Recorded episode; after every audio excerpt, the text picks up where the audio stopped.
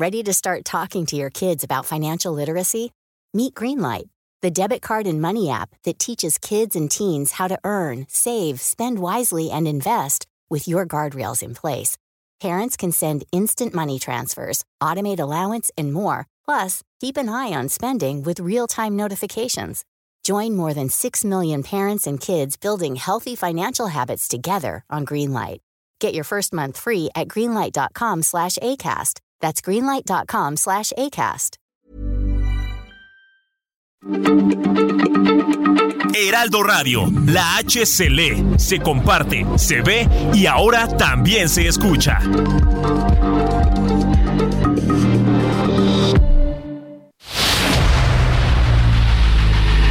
El dedo en la llaga.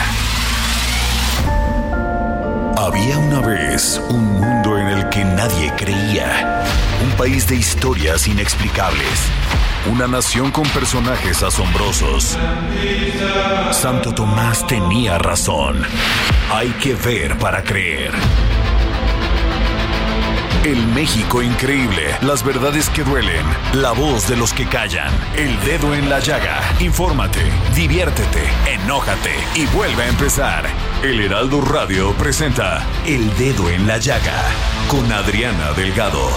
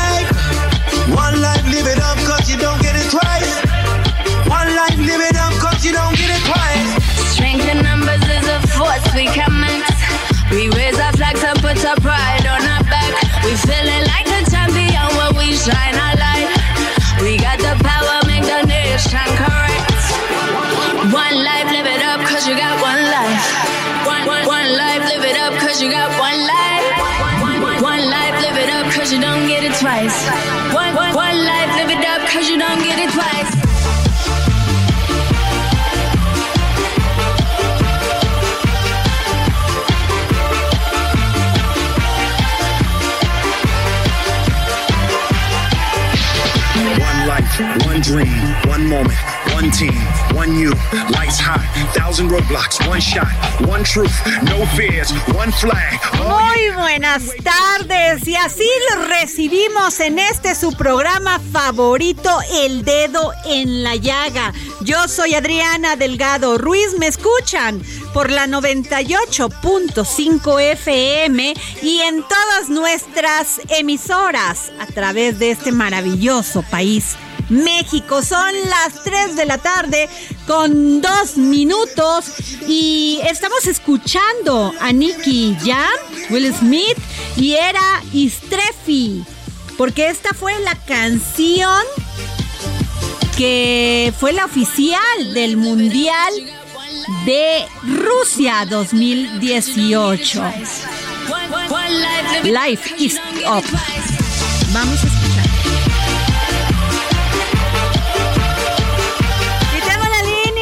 mi querido Roberto San Germán, gran analista de deportes. Roberto, ¿qué ha pasado con esta justa mundialista allá en Qatar? En el dedo en la llaga, la fiesta mundialista con Roberto San Germán. Pasado por allá, mi querido Roberto. ¿Qué tal, querida Adriana? Buenas tardes y buenas tardes a toda la gente que nos sintoniza. Pues ya tenemos algunos equipos que ya pasaron a los cuartos de final. Países Bajos derrotó 3 a 1 al equipo de los Estados Unidos. También Argentina hizo lo propio con Australia 2 a 1. Hoy Croacia y Japón habían empatado a 1 en el tiempo regular. En tiempo extra no se hicieron daño, pero ya en la cuestión de la definición en penales, el portero croata Livakovic atajó tres de cuatro penales y con eso fue más que suficiente para que el equipo de Croacia pasara a la siguiente ronda ganando 3 a 1 en la serie de penaltis. Ya hace unos instantes acaba de terminar la goliza del Scratch Duoro, mejor conocido como Brasil, 4 a 1 al equipo de Corea del Sur, un equipo de Brasil. Ah, te escuchamos, no, te escuchamos, te escuchamos. Sí, no, y simplemente Brasil no tuvo rival. No tuvo para nada rival. El primer tiempo, a los 18 minutos, lleva ganando Brasil 2 a 0 y después fueron dos joyas dos joyas los que metió Brasil para poner el 4 a 0 y ya el segundo tiempo fue más tranquilo, bajaron las revoluciones, el equipo de Corea del Sur se llevó el de la honra y con esto ya Brasil también se va a enfrentar en cuartos de final a Croacia. Oye Roberto, ¿y qué pasó con este con Neymar? Ya regresó, se le veía bien. Sin problema alguno, ¿verdad? Sí, ya el tobillo estaba sanado, obviamente pues se recuperó rápido este hombre, tienen buenos doctores, los, los, también los infiltran y entonces pues jugó bastante bien, pero Brasil es una máquina de fútbol, eh, por donde le quieras ver, traen un eh, equipazo, y son el equipo, es, es el equipo que todo el mundo piensa que se va a llevar la copa y seguramente se enfrentará a Argentina en lo que sería el clásico sudamericano allá en lo que serían las semifinales y viendo cómo juega Brasil y viendo cómo juega Argentina, Argentina no tendría posibilidades, pero hemos visto este tipo de, escenarios y pues recuerdo yo el de en el 90 cuando Brasil parecía que tenía una super selección y los echó el señor eh, Maradona con canilla de ese mundial, así que se ve, se ve más fácil para Brasil, pero hay que jugar los partidos, como se dicen, a ver qué sucede. Y mañana ya nos quedan nada más dos partidos. A las nueve de la mañana, España contra Marruecos y a la una de la tarde, Portugal contra Suiza. Y de ahí vamos a sacar a los otros dos equipos que llegarían a los cuartos de final, esperando a ver cómo se podría dar y podría ser un clásico también de la península ibérica entre Portugal y el equipo de España. Oye, ¿y Inglaterra cómo lo ves? Inglaterra lo veo fuerte contra Senegal, también eh, le ganó 3 a 0, creo que Inglaterra se va a enfrentar a Francia, esta Francia que trae un jugadorazo llamado Mbappé, este hombre es el presente del fútbol, está a la par de Lionel Messi y también de Cristiano Ronaldo, pero Mbappé es una locura, hay que seguir de cerca este francés, le pasaron por encima nada más a Polonia 3 a 1 y no, no pongamos, como he escuchado en otros espacios y en otros medios, que México les hubiera dado más pelea que los polacos, México no llegó.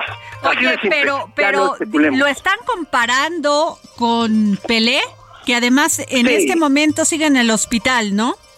Sí, exactamente. Mbappé y Pelé tienen muy buena relación. Eh, Pelé le gusta mucho cómo juega Mbappé y ha dicho que sería su heredero, ¿no? Como lo vemos. Y pues sí, Pelé está muy grave tiene cáncer, empezó con cáncer de próstata y ya está cundido, ya está cundido, se dice que ya las quimios ya no le hacen efecto, entonces Pelé, pues simplemente Edson Arantes do Nacimiento Pelé, o Rey, como, le, como es conocido, pues está ya en la antesala, ¿no? Digámoslo así, es, yo creo que en cualquier momento nos podrían dar la noticia de que Pelé, pues, ha pasado a mejor vida, y qué curioso que sea, y qué curioso que sea en un mundial, ¿no? Así es. Pues Roberto ya está próximo. ¿Cuánto falta para que termine esta justa mundialista? Pues ya estamos a, pocos días, se supone que también termina el 20. Antes del 20 de diciembre tendríamos ya campeón. ¿Qué te ha dejado Roberto San Germán? Eh, eh, este, escuchaba y he visto comentarios que Después de esta primera semana, pues ya todo se calmó, está muy desangelado. Muchos de los, de los, este, pues de las porras de los equipos ya se están regresando a su país. Sí, sí, es un mundial muy desangelado, era un mundial con mucha expectativa, sobre todo negativa por la cuestión de las mujeres, un país musulmán.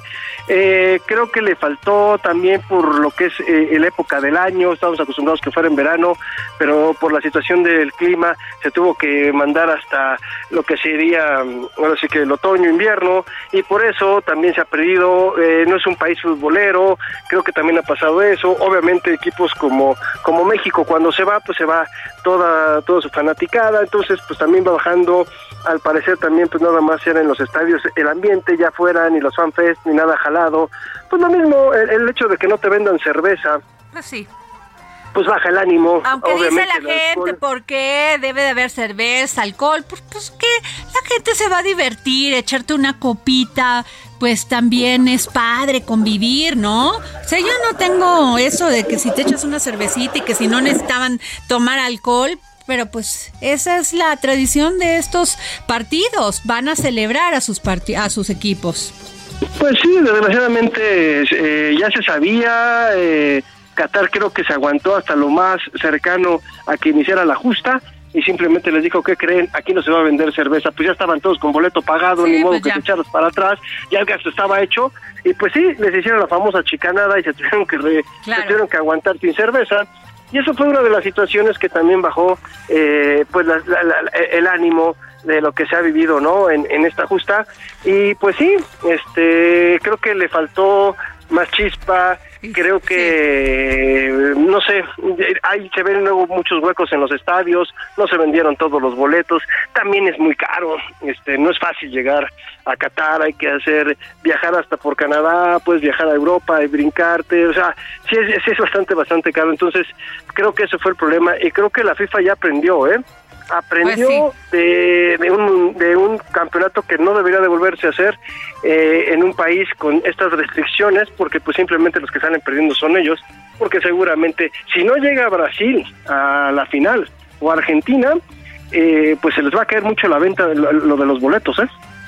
Pues sí, sin duda alguna. Pero a ver, Roberto San Germán, Dime. muchas mujeres me han escrito por qué yo no hablo de los guapos del mundial. E- ese no te corresponde mucho, pero sí, porque además me vas a decir si es buen jugador. Milán Mohammadi. ¿Qué tal? Ah, eh, eh, me estás hablando de los hombres más guapos del mundo. Claro, de los guapos del mundial, sí. Ah, caray, ahora sí, híjole, a ver, esa bueno, parte- pero ¿es buen jugador o no? Pues no, no, no, no, no, no lo considero un gran jugador, pero bueno, sí. sí Oye, a ver, otro más. que está en la terna del top 5 es Rodrigo de Paul. Sí, el es muy buen jugador. Eh, sí, sí, es muy No, buen jugador. bueno. Es el contención de Argentina. Claro, y a ver, y Alison, Alison Becker, El portero de Brasil, muy bueno también. pues ese Muy está bueno. dentro del top que nos están mandando las chicas. Fabián Echar, Sí. Fabián Echar, ¿de dónde él es de sueco? creo ¿Es que sí, perdón? creo que sí. A ver, Creo tú que, dinos. eh, sí, creo- sí, sí, también está galán. Bueno, también está galán. pues la- No sé si sea tan buen futbolista, pero sí está galán. pero está galán. Oye, y, Sí. y en este top también nos están mandando a Rubén Lofus, Lot- Lotus, check. ¿Ese qué tal? Entonces, check. Ta- Ese es el que me imagino que lo tienen en primer lugar, ¿no? No, bueno, pues ahí está peleándose el top. Ah, se está peleando el top. Es también uno de los, de los, de los, de los jugadores pues, más guapos que, que puedes encontrarte en el mundial. Pues gracias. Son, de- es, es ese tipo de- de- de- ¿cómo se llama? Am, eh, de- de- para dar ese, ese tipo de calificaciones, pues yo creo que sí, debería más bien te debería de preguntar a ti cuáles son, porque pues, Ay, a, o a las mí yo estoy piernas, enamorada, es que las estoy poniendo ahorita porque me dicen, oye, también menciona eso del mundial, los guapos, Sí. pero yo así mi favorito, mi más guapo es Rodrigo de Paul. El Rodrigo de Pablo, jugador argentino, que se hizo muy Ese, galán. Así es. No, y ahí, ahí, ahí yo te preguntaría cuál es el que tiene las mejores piernas. Ah, ¿no? Bueno, ese déjame la mañana, te la digo, la voy a poner en, el, en la encuesta. Eh, Bueno, y si quieres ponles para que se ponga ya todavía más este más hot el asunto, ¿quién tiene las mejores pompis? Pues sí, me estás dando muy buenas ideas, querido Roberto San Germán, en estas notas de color. Muchas gracias, Roberto. Nos escuchamos sí. mañana. Claro que sí, hasta mañana, que tengan buen inicio de semana todos. Chao. Oigan, pues también hay que decirlo, están guapos y tengo aquí nuestro top 5 y ahí lo vamos a, este, le vamos a ir este, añadiendo más personajes y sí, hay que hacer esto que dice Roberto, Eh, hay que fijarnos más. Y bueno, pasando a otro tema, pasando a otro tema muy triste, porque lo han escuchado ustedes a través de todo el día, hasta ahorita que son las 3:13 de la tarde, este, en menos de 48 horas, tres mujeres embarazadas fueron asesinadas en este país. Dos de ellas fueron halladas sin sus bebés. Pero el caso más terrible, doloroso, es este de Rosa Isela en el municipio de Medellín de Bravo, Veracruz. Y tengo en la, li- en la línea a Violeta Santiago, periodista y escritora del libro Guerra Cruz, Rinconcito, donde hacen su nido las hordas del mal. ¿Cómo estás, Violeta?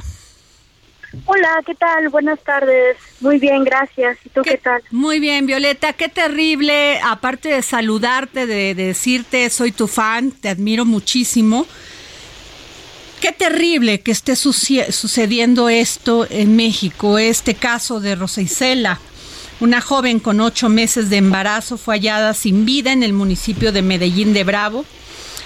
Eh, creo que ya localizaron a su bebé, al bebé, pero terrible, la secuestraron, eh, le hicieron una cesárea de la forma más grotesca por lo que se, se supone y, lo que se ha comentado a través de este día. Este, y pues se querían quedar con el niño, pero ¿para qué? Y de esa, de esa manera. Violeta. Así es, Adriana, es lamentable eh, porque además no es la primera vez que ocurre algo así en Veracruz. O sea, en años recientes, digo, estamos hablando de un par de años antes de la época de la pandemia, ¿no? 2017, 18, 19. también se reportaron eh, pues casos muy similares con un modus operandi prácticamente idéntico de eh, mujeres eh, embarazadas ya en una etapa básica bueno, Violeta, ¿se nos fue? Vamos a conectar otra vez a Violeta Santiago. Eh, les recomiendo este maravilloso libro, muy duro, donde Violeta Santiago hizo un gran trabajo de investigación. El libro Guerra Cruz, Rinconcito, donde hacen su nido las hordas del mar. Ya, ya tengo ya a Violeta Santiago. Me estabas comentando. Sí, eh, te decía que eh, se han reportado casos con modus operandi prácticamente idénticos de mujeres embarazadas con en avanzado eh, estado de gestación, ya prácticamente a pocas semanas de poder tener a, sus bebés, eh, que son pues digamos emboscadas por personas sobre todo mujeres que les ofrecen ropa para sus bebés, ropita eh, gratis y les piden que pues que vayan a buscarla, ¿no? Las eh, pues mujeres, eh, las, las mujeres embarazadas pues por buscar, ¿no? Obtener esta esta ropita eh, para cuando sus bebés lleguen al mundo, pues acuden en buena fe, ¿no? Pensando que son personas que quieren ayudar eh, y realmente se encuentran con personas que eh, las, las lastiman, que les quitan la vida y además pues les quitan a, a, las criaturas, ¿no? A los bebés. Entonces, esto ya se había reportado antes en Veracruz. Eh, hay que decirlo que incluso hay casos registrados desde 2010, es decir, hace 12 años, eh, y a pesar de que esto ocurre cada tantos años en el Estado, pues bueno, lo cierto es que o no hay siempre personas detenidas, o cuando hay personas detenidas, estas salen poco tiempo después. En, en esta última situación totalmente eh, lamentable del caso de Rosa Isela, reportada pues primero desaparecida y después encontrada sin vida. Eh, se entiende que ya hay un par de personas detenidas, ¿no? Ahora lo que esperamos es que realmente pues las autoridades eh, realicen la investigación correspondiente, obtengan las pruebas para poder vincular a las personas eh, agresoras a, a proceso y que bueno haya al menos un espacio de, de justicia, ¿no? Que no quede la impunidad. Lo, digamos, la única eh, pequeña buena noticia en, en esta situación, pues es que eh, la bebé, la, niña sí pudo ser recuperada. Eh, y bueno, entendemos que eh, está en, manos de su familia, ¿no? Que al menos no está, este, pues, en las manos de otras personas. Pero lo cierto es, como te decía Adriana, hay otros casos que se han dado en Veracruz antes, en los que ahí sí se desconoce el paradero de las criaturas, ¿no? Y es donde nos preguntamos qué es lo que está pasando. Es terrible porque cuando pensamos que los pronunciamientos del gobierno federal, de estas organizaciones civiles de mujeres, cuando pensamos que lo que dice Arturo Saldívar, presidente de la Corte, pues esto puede tener un camino para llegar a un fin. Parece que no es así. Esto es terrible. Ahora, Violeta, tú eres una gran profesional del periodismo. Yo sé que cualquier cosa que digamos es suponer, pero como por qué ese modus operandi. Pues más bien en el, digamos, análisis de otros casos que, que, se han reportado y que son muy similares, pues más bien lo que entendemos es que es una forma de ganarse la confianza de las eh, mujeres. ¿Qué hacen con los niños? Es quitarle a una mujer embarazada, secuestrarla, eh, eh, a practicarle una cesárea de la manera más terrible, quitarle al niño y asesinarla, porque prácticamente si no tienes este la hospitalización, la el apoyo adecuado durante ese momento de parto, pues te puedes morir. Sí, bueno, lo que nos damos cuenta es que la pues, el, el hecho de atraer a las mujeres embarazadas definitivamente es para quitarles a, a los bebés, ¿no? Por eso también pareciera que se busca a mujeres que ya están en avanzado estado de gestación para poder sustraer a los bebés. Es decir, es prácticamente un, un robo, ¿no? Se les roba la, la vida que llevan ellas eh, y bueno, en el acto pues también pierden su, su propia vida, ¿no? Pero sí se observa que toda la intención es precisamente de sustraer a los bebés. Ahora, ¿para qué fin? Bueno, ahí sí eh, como bien mencionas, ¿no? Sería suponer, pero hay algunos casos documentados que otros compañeros, compañeras periodistas de Veracruz, ya te decía, de hace muchos años habían documentado en el que, eh, bueno, en su momento, cuando hubo personas detenidas, pues se entiende que eh, se buscaba, eh, pues, vender a, a, los bebés, o sea, de, de venderlos a otras personas, pues posiblemente en una trata trata de, trata de personas básicamente con homicidio con feminicidio. de, adopción ilegal es decir eh, ahí hay una trama que pues debería de importar a las autoridades no o sea, saber realmente cuál es el la situación detrás del fenómeno, ¿no? ¿Qué es lo que está, mujeres muy humildes que necesitan a veces que las enganchan diciéndole te voy a dar ropa, te voy a apoyar con esto, pues que este fue el este fue el caso de Rosa Isela, le dijo esta esta mujer, te voy a apoyar con te voy a ayudar con ropa para tu bebé y ahí cayó. Sí, así es y así ha pasado también antes, ¿no? En Costa Rica hubo un caso muy similar y y, y en todos son, digamos, eh, esta, como estas intenciones disfrazadas de ayuda que realmente, pues, lo que tratan de hacer es, eh, pues, apropiarse de, una criatura. Es que esto es terrible, Violeta Santiago. Hemos tratado de buscar a los familiares de Rosicela, nos dice su familia, perdón, estamos consternados, abatidos, enfurecidos por, por todo esto que pasó Rosa Isela. Tienen al niño, creo que el niño está, el bebé está en, en este momento con las autoridades, no sé si en el DIF o, en fin, es un caso terrible, este Violeta.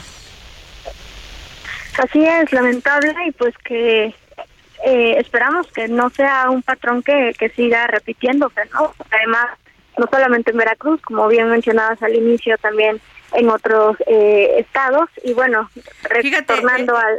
Te quiero comentar, perdón que te interrumpa, porque el caso de Judith, que estaba a punto de parir y fue asesinada para robarle a su bebé, la joven originaria de, San, de la comunidad de Santa Teresa en Lerdo de Tejada, llevaba su control prenatal en el Instituto Mexicano del Seguro Social y salió por ropa para su bebé y no regresó.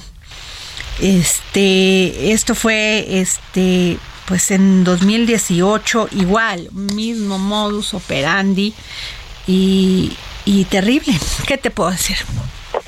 No, y además, eh, digamos, todo esto se inscribe, ¿no? En una situación de violencia de género, eh, pues totalmente extendida en nuestro país. Eh, digo, hablando de Veracruz específicamente, además, de esta terrible noticia del, caso de Rosa Isela, pues también eh, otras mujeres han sido asesinadas recientemente, o sea, hace apenas un par de días en Coaxacualcos, al sur de la entidad, una niña de 13 años fue encontrada sin vida en un terreno baldío, una niña que había salido a comprar unas cosas a una tienda cercana, no regresó y bueno, fue encontrada eh, pues la, sin vida, ¿no? Además de una manera bueno eh, horrible, ¿no? Que y esto habla de la situación que se vive en el Estado. Claro.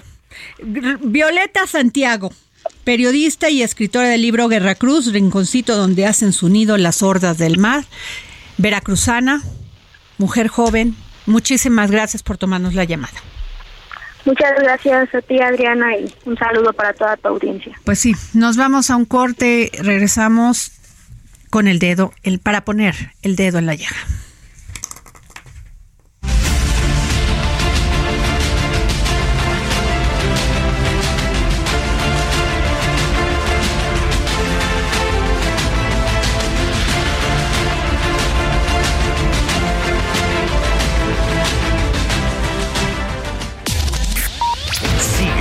Adriana Delgado en su cuenta de Twitter.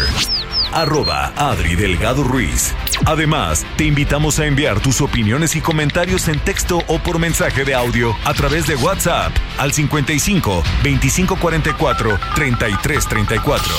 Y si quieres escuchar El Dedo en la Llaga de El Heraldo Radio, en cualquier momento y donde quiera que te encuentres, Ryan Reynolds here from Mint Mobile. With the price of just about everything going up during inflation, we thought we'd bring our prices down. So to help us, we brought in a reverse auctioneer, which is apparently a thing. Mint Mobile unlimited premium wireless. Ready to get 30, 30, bit to get 30, bit to get 20, 20, 20, bit to get 20, 20, bit to get 15, 15, 15, 15 just 15 bucks a month. So, Give it a try at mintmobile.com slash switch. $45 upfront for three months plus taxes and fees. Promo rate for new customers for limited time. Unlimited more than 40 gigabytes per month. Slows. Full terms at mintmobile.com. descarga el podcast disponible en Spotify y iTunes.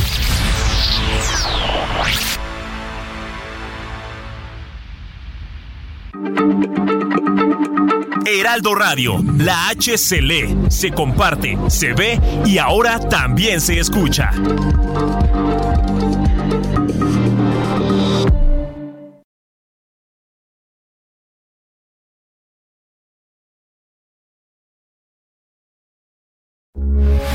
Heraldo Radio, con la H que sí suena y ahora también se escucha. Sigue a Adriana Delgado en su cuenta de Twitter en arroba Adri Delgado Ruiz. Y envíanos tus comentarios vía WhatsApp al 55 25 44 33 34 o 55 25 02 21 04.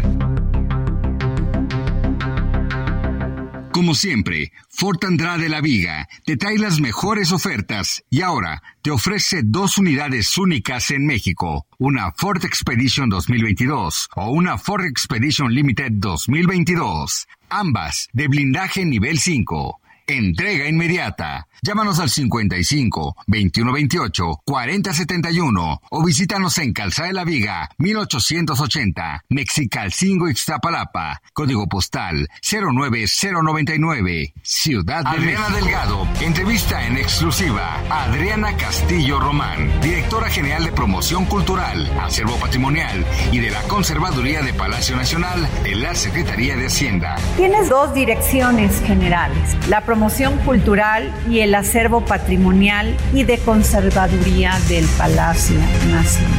Se dice fácil, es un gran trabajo. Vives rodeada de arte. Es un, es un gran reto y una magnífica oportunidad de trabajar para el cuidado del patrimonio en general. En esta administración se decidió sumar estas dos direcciones generales. Antes, bueno, había dos cabezas, una en la Dirección General de Promoción Cultural y Acervo Patrimonial y otra en la Conservaduría de Palacio Nacional. A propósito de la austeridad republicana y de que el aparato del gobierno le cueste menos a la sociedad, es que desde la transición en el 2018, pues empezamos a ver que algunas funciones se repetían en, las en estas dos direcciones generales. Las dos hacían cuestiones de promoción cultural, las dos organizaban exposiciones, digo, solo una tenía la conservaduría, pero había también como otra figura parecida dentro del mismo Palacio Nacional. Jueves 11 de la noche, El Dedo en la Llaga, Heraldo Televisión. Pues bueno, regresamos aquí a seguir poniendo el dedo en la llaga. Yo soy Adriana Delgado, son las 3.33 de la tarde. Síganme en mis redes arroba Adri Delgado Ruiz y Ángel Arellano. Nos vamos con, por favor. Hola Adriana, muy buenas tardes. Pues tenemos un resumen de noticias, Adriana. La jefa de gobierno de la Ciudad de México ha rendido un informe. Eh, eh, lo hizo en el Teatro Esperanza Iris. Y vamos con Cintia Stettin, quien nos tiene el reporte. Adelante, Cintia, muy buenas tardes. ¿Qué tal? Muy buenas tardes, Adriana y Ángel. Buenas tardes al auditorio. Pues como lo comentan, la jefa de gobierno, Claudia Sheinbaum, dejó en claro que la cuarta transformación es un gobierno honesto que nunca jamás traicionará al pueblo en el marco de los cuatro años de asumir la titularidad de la Ciudad de México, que ya, como lo mencionaban, se celebró en el Teatro Esperanza Iris, ubicado en el centro histórico, pues la mandataria capitalina puntualizó que se eliminó la corrupción y el uso de recursos públicos para beneficio de servidores del gobierno capitalino. Eh, asimismo, refirió que en materia de seguridad se han disminuido en un 59.4% los delitos de, de alto impacto entre el 2019 y el 2022. Lo anterior detalló permitió que pues eh, cuando entró a la administración en 2018 había 180 delitos diarios de alto impacto y hoy hay 89.1 delitos diarios. Agregó que en el parque en el en el paquete fiscal 2023 se considera un incremento del 9% salarial a los elementos policiales de la capital, quienes han sido claves para lograr esta disminución de cifras. Asimismo, recordó que hace cuatro años eliminó el cuerpo de granaderos, por lo que jamás su administración utilizará la fuerza para reprimir y dijo que en caso de que eh, haya abuso policial, este será sancionado. Sin embargo, dijo que no permitirá que haya regresión alguna. Expresó que con los programas como Los jóvenes unen al barrio han sacado de la delincuencia a más de 3.500 menores de la capital. Añadió que eh, los delitos de feminicidio se han disminuido en un 22% y por ello continuarán laborando para proteger a las mujeres de la capital. Finalmente, pues eh, dijo que no se va a privatizar el suelo de conservación jamás y lo que se ha dicho en los últimos días pues es una campaña negra orquestada por el conservadurismo. Comentarte que al evento acudió en representación del presidente Andrés Manuel López Obrador, la titular de Economía Raquel Buenrostro, así como la titular de Bienestar Ariana Montiel, la titular de la Fiscalía Capitalina Ernestina Godoy, el presidente del Tribunal Superior de Justicia Rafael Guerra entre otros. Entonces, bueno, es la información que tenemos hasta el momento. Muchas gracias, Cintia. Ángel. Seguimos pendientes. Buenas tardes. Sí, así es, Cintia. Muchas gracias. Pues ya que estamos en temas de la capital Adriana, el fin de semana hubo un enfrentamiento en Xochimilco entre funcionarios y ciudadanos, todo en medio del proceso de una consulta y el asunto es que hubo ya destituciones, pero tenemos información de lo más reciente que ha ocurrido allá en Xochimilco con mi compañero Mario Miranda, reportero urbano de El Heraldo Media Group. Adelante, Mario, muy buenas tardes. Ángel, Adriana, muy buenas tardes. Nos encontramos en la alcaldía Xochimilco, exactamente en el cruce de la avenida Nuevo León y la avenida Chapultepec, donde este lunes se cumplen cuatro días de bloqueo por parte de habitantes del pueblo de San Gregorio Acapulco, quienes están en contra de las obras que realiza personal de sistemas de aguas de la Ciudad de México, por lo cual piden al gobierno de la ciudad que pare inmediatamente estas obras. Este personal del gobierno central pues ha comentado que estas obras pues no afectará el suministro de agua en las viviendas de las personas, de los habitantes, que esto es lo que les ha molestado. Ellos, ellos dicen que estas obras les afectarán el suministro de agua. Ellos comentan que estas aguas, estas, estas obras son de desasolve de aguas negras, por lo tanto no afectará el suministro de agua. Este día se acaba de llevar a una reunión entre los habitantes, los pobladores de San Gregorio, pues, para tomar de acuerdo qué es lo que van a, determinar, ya que comenta que no han tenido este, este, respuesta por parte de la autoridad. El sábado tuvieron una reunión con el secretario de gobierno Martín Batres, donde pues determinaron, les comentaron que ellos exigen, les dieron un día de plazo para que retiren las tuberías, para que retiren, sea cancelada esta obra. Y si no, de ser motivo, si no se realiza esto, continuará el bloqueo aquí en el poblado de San Gregorio, Acapulco. Ánimos, ¿cómo están los ánimos en este momento? Adriana, ahorita está ya muy tranquilo, el ambiente está muy tranquilo, este, pues no, no hay agresiones, este, está, continúa el bloqueo, pero todo está eh, de forma tranquila, no como el viernes pasado, donde hubo un enfrentamiento entre policías y los habitantes de esa zona, donde resultaron varias personas lesionadas.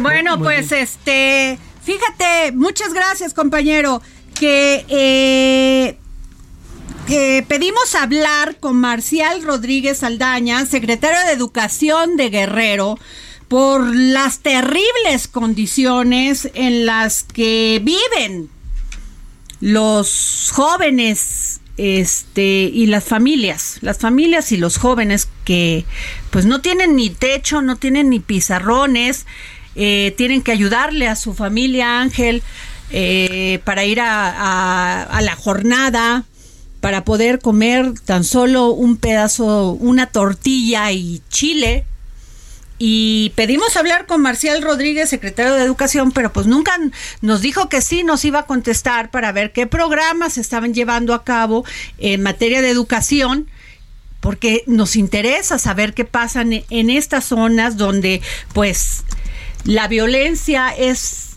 la palabra, la acción de todos los días. Es terrible estos jóvenes que pues no van a la escuela después de la pandemia todavía se agudizó más, no tienen luz, no tienen drenaje, muchos ayudan a sus familiares durante el día, van un, ratito a la escuela y cuando necesitan hacer la tarea, pues no tienen luz, llegan, comen un poquito, lo que pueden, están mal nutridos. Entonces, ¿Qué México queremos, Ángel? Sí, no, yo recuerdo un reportaje, un reportaje hace un tiempo en donde decían que comían quelites en la mañana, en la tarde y en la noche, porque es eh, lo único que tenían a mano en la pobreza. Ahora imagínate, ya que decías de, lo, de la pandemia, quienes tuvieron la suerte de contar con una computadora. no tienen ni siquiera, no tienen ni siquiera luz. Pizarrones. Ni siquiera luz. Los pizarrones ya ni sirven, ya no puedes escribir. Viven en condiciones verdaderamente paupérrimas, sin zapatos, sin comer. Eh, con carreteras que todavía no, no, no se pueden ni transitar ni, ni caminar. Ya no digas transitar eh, otra para que les llegue otro tipo de, de recursos. No, no, no, es terrible. Y esto es en Cochoapa, el Grande, en Guerrero. Y pedíamos hablar con, le pedimos y nos había confirmado el secretario de Educación para saber qué está pasando en esta sierra de Guerrero. Pero bueno, también nos vamos a ir, Ángel a este fin de semana violento en Zacatecas. En Zacatecas, así es. Alejandro, ¿cómo estás? ¿Qué tal, Adriana? Buenas tardes, buenas tardes, auditores. Oye, Alejandro, pues ya van, no solamente el eh, este fin de semana se reportó el asesinato del juez Roberto Elías Martínez, terrible en, en este en Zacatecas, aunado también pues a la muerte del general hace dos semanas, el que llevaba toda esta región. Y digo, ya hay que añadirle el motín ocurrido en el en el penal de Cieneguillas, y hay que añadirle los bloqueos, los bloqueos ocurridos también este fin de semana, y los más de eh, mil, casi mil quinientos homicidios que van en el año, ¿no? Hasta octubre, ¿no? Entonces sí, es, es una que no se Pero ya parece normal, Alejandro. Estamos normalizando la violencia. No, digo, es que el problema es este, es que cada vez que sucede una cosa y eso, la respuesta es exactamente la misma. ¿no? Eh, a pesar de las muestras de ineficacia de la, de la respuesta, pues se hace lo mismo, es mandar más Guardia Nacional, mandar más ejército, punto. Hacer rondines, punto. Pues sí, pero están matando hasta a los propios integrantes del ejército mexicano. No, pero añádele cómo lo mataron, cómo mataron al coordinador de la Guardia Nacional. Sí, por eso lo, digo. Y... Digo, pero las, circunstancias además no, son, son notables, ¿no? Porque se hace en un operativo de quinta para detener a tres, a tres policías municipales. Eh, el general es emboscado en una localidad ser lejos, en una localidad eh, alejada de la cabecera municipal de Pinos. Pinos es un municipio de 6.300 habitantes. Eh, y según los, dichos de la, de la Fiscalía del Estado, fue porque el propio general salió a perseguir personalmente a un hombre armado. Claro. O sea, es decir, e, eso a mí ya me huele a desesperación, ¿no?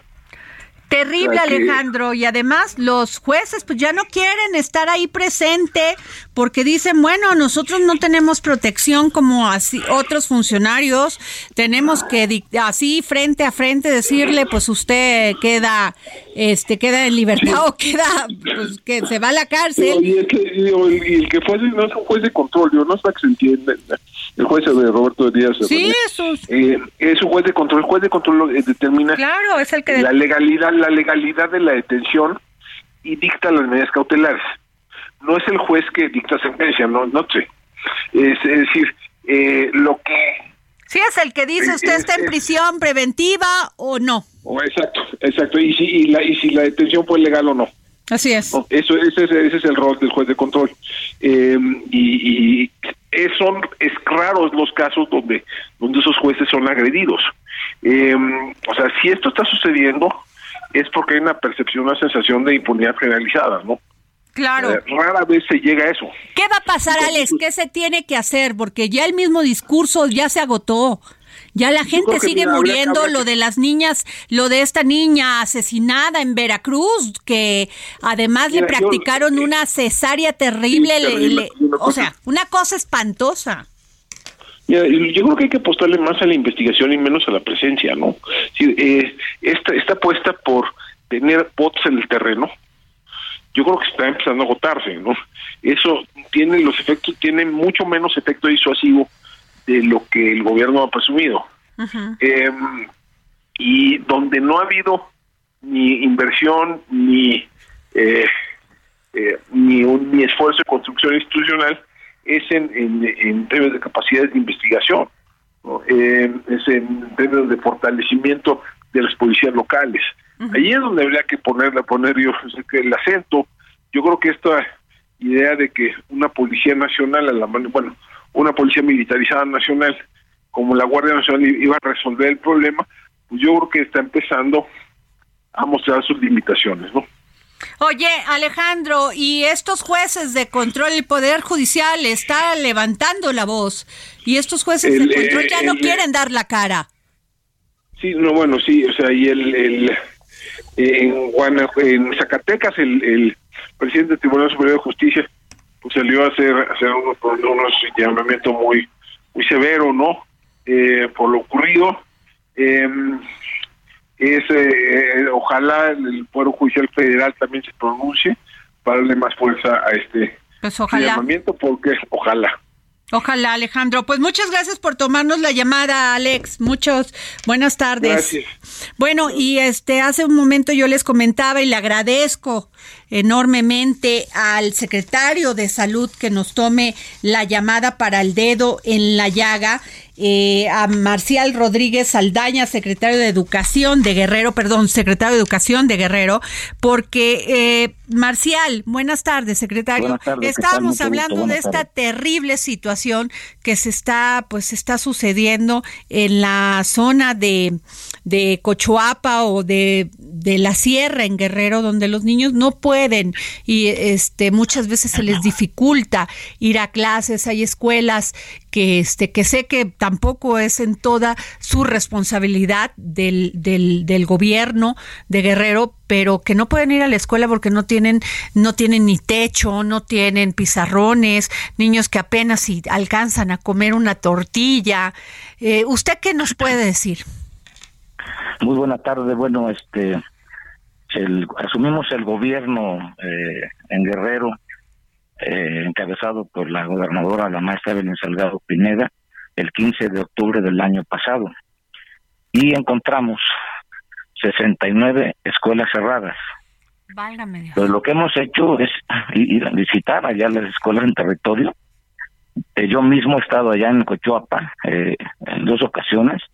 He visitado las comunidades, he platicado directamente con, con este, las autoridades y atender y resolver precisamente. Entonces eh, entregamos eh, en este ciclo escolar este, 560 plazas nuevas y precisamente estamos enviando los maestros allá donde se necesitan.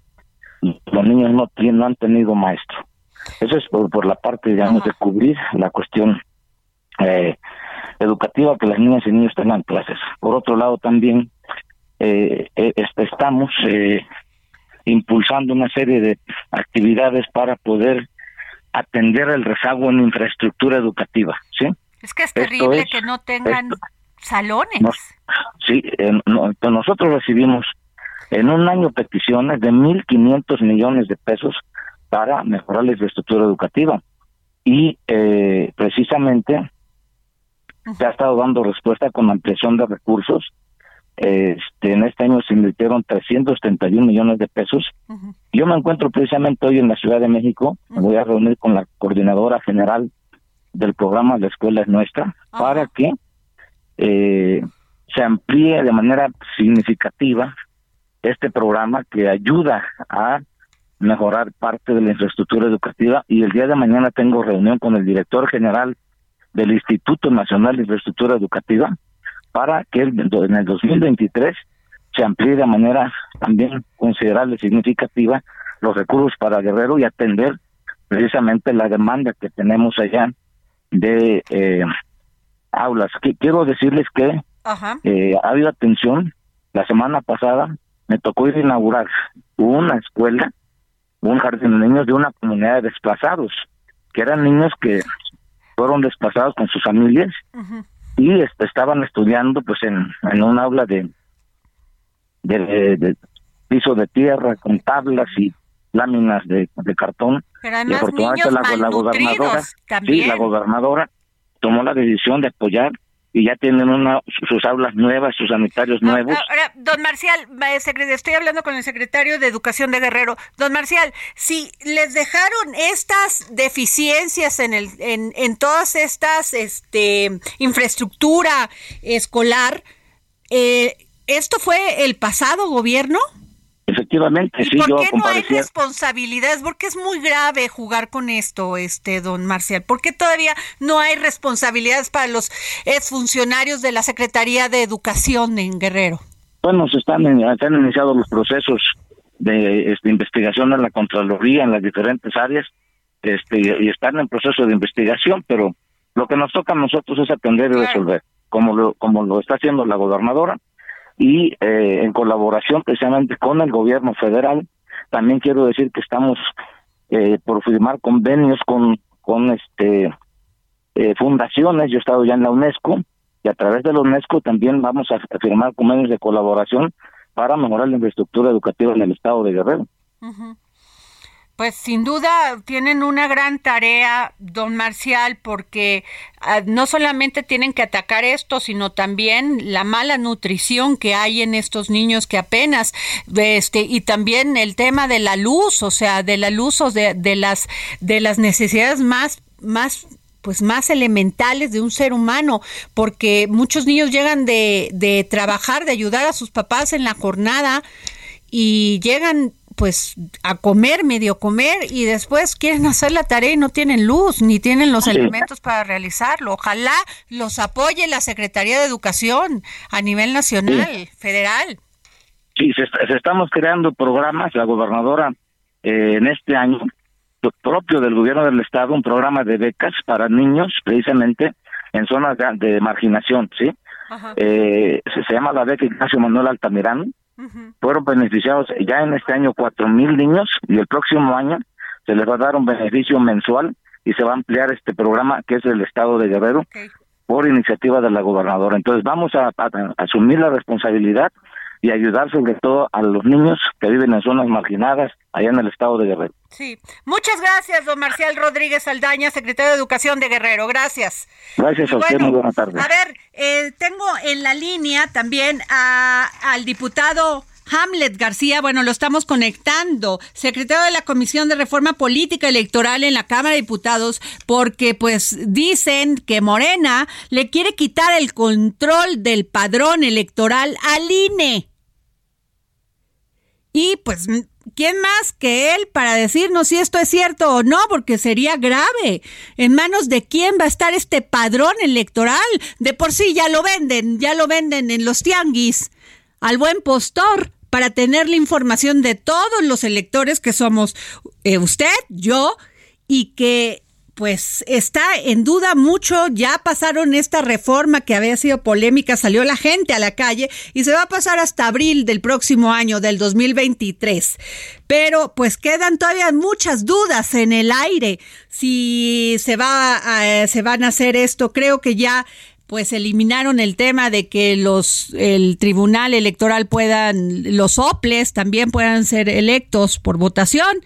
Creo que eso ya no este no se está tomando en cuenta en esta nueva reforma que van a proponer, pero lo de el padrón electoral creo que es muy grave que esté en manos así de otras de otras este áreas que no sea el INE.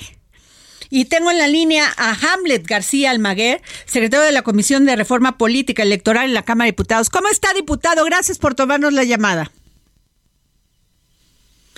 Se, creo que estamos teniendo problemas con él para, para poder este, comunicarnos, pero bueno, mientras les, les cuento el caso de Durango de la meningitis, que al parecer por otro tema y también por las investigaciones. Ya tenemos a Hamlet. Bueno, diputado Hamlet, ¿cómo está? Hola Adriana, muy buenas tardes para ti, para todos. Gracias, diputado. Gracias por tomarnos la llamada muy rápido porque ya nos vamos a ir, pero ¿es cierto que Morena le quiere quitar el control del padrón electoral al INE? No, fake news. Fake news. Mira.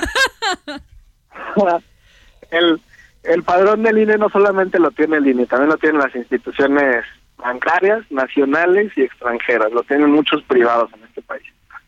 Lo más que existiría es una obligación de compartir información, pero es normal entre las agencias estatales. Pero el control no lo va a tener la Secretaría de Gobernación, lo va a seguir teniendo el Instituto Nacional Electoral, pero sí es importante que se pueda distribuir esa información. Por ejemplo, ahora tenemos un Centro Nacional de Identificación Humana que tiene como tarea pues dar con el paradero y reconocer a más de Diputado Hamlet, Diputado, usted siempre me contesta la llamada y yo soy la más agradecida y nuestros radioescuchas. ¿Me permite entrevistarlo mañana sobre este tema? Sí, claro, con mucho gusto. Gracias, es que se nos va el tiempo y viene la guillotina. Gracias por escucharnos, nos vemos mañana y nos escuchamos mañana. El Heraldo Radio presentó El Dedo en la Llaga con Adriana Delgado.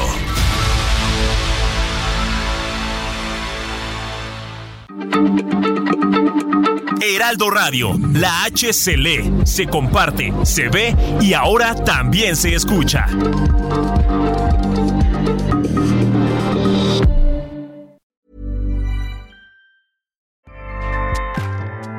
ACAST powers the world's best podcasts. Here's a show that we recommend. The Real Housewives is a guilty pleasure for most, but if you're looking to not feel guilty about that pleasure, tune in to Everything Iconic with me, Danny Pellegrino, where I break down all the messy moments and behind the scenes antics of Bravo's popular franchise. And on Everything Iconic, I also interview celebrity guests like Kelly Ripa, Kiki Palmer, Drew Barrymore, Cameron Diaz, and more about their guilty pleasures, their past work, and so much more. So if you're pop culture obsessed and find yourself watching way too much reality TV like me, tune in to Everything Iconic with Danny Pellegrino wherever you listen to podcasts. ACAST helps creators launch, grow, and monetize their podcasts everywhere. ACAST.com.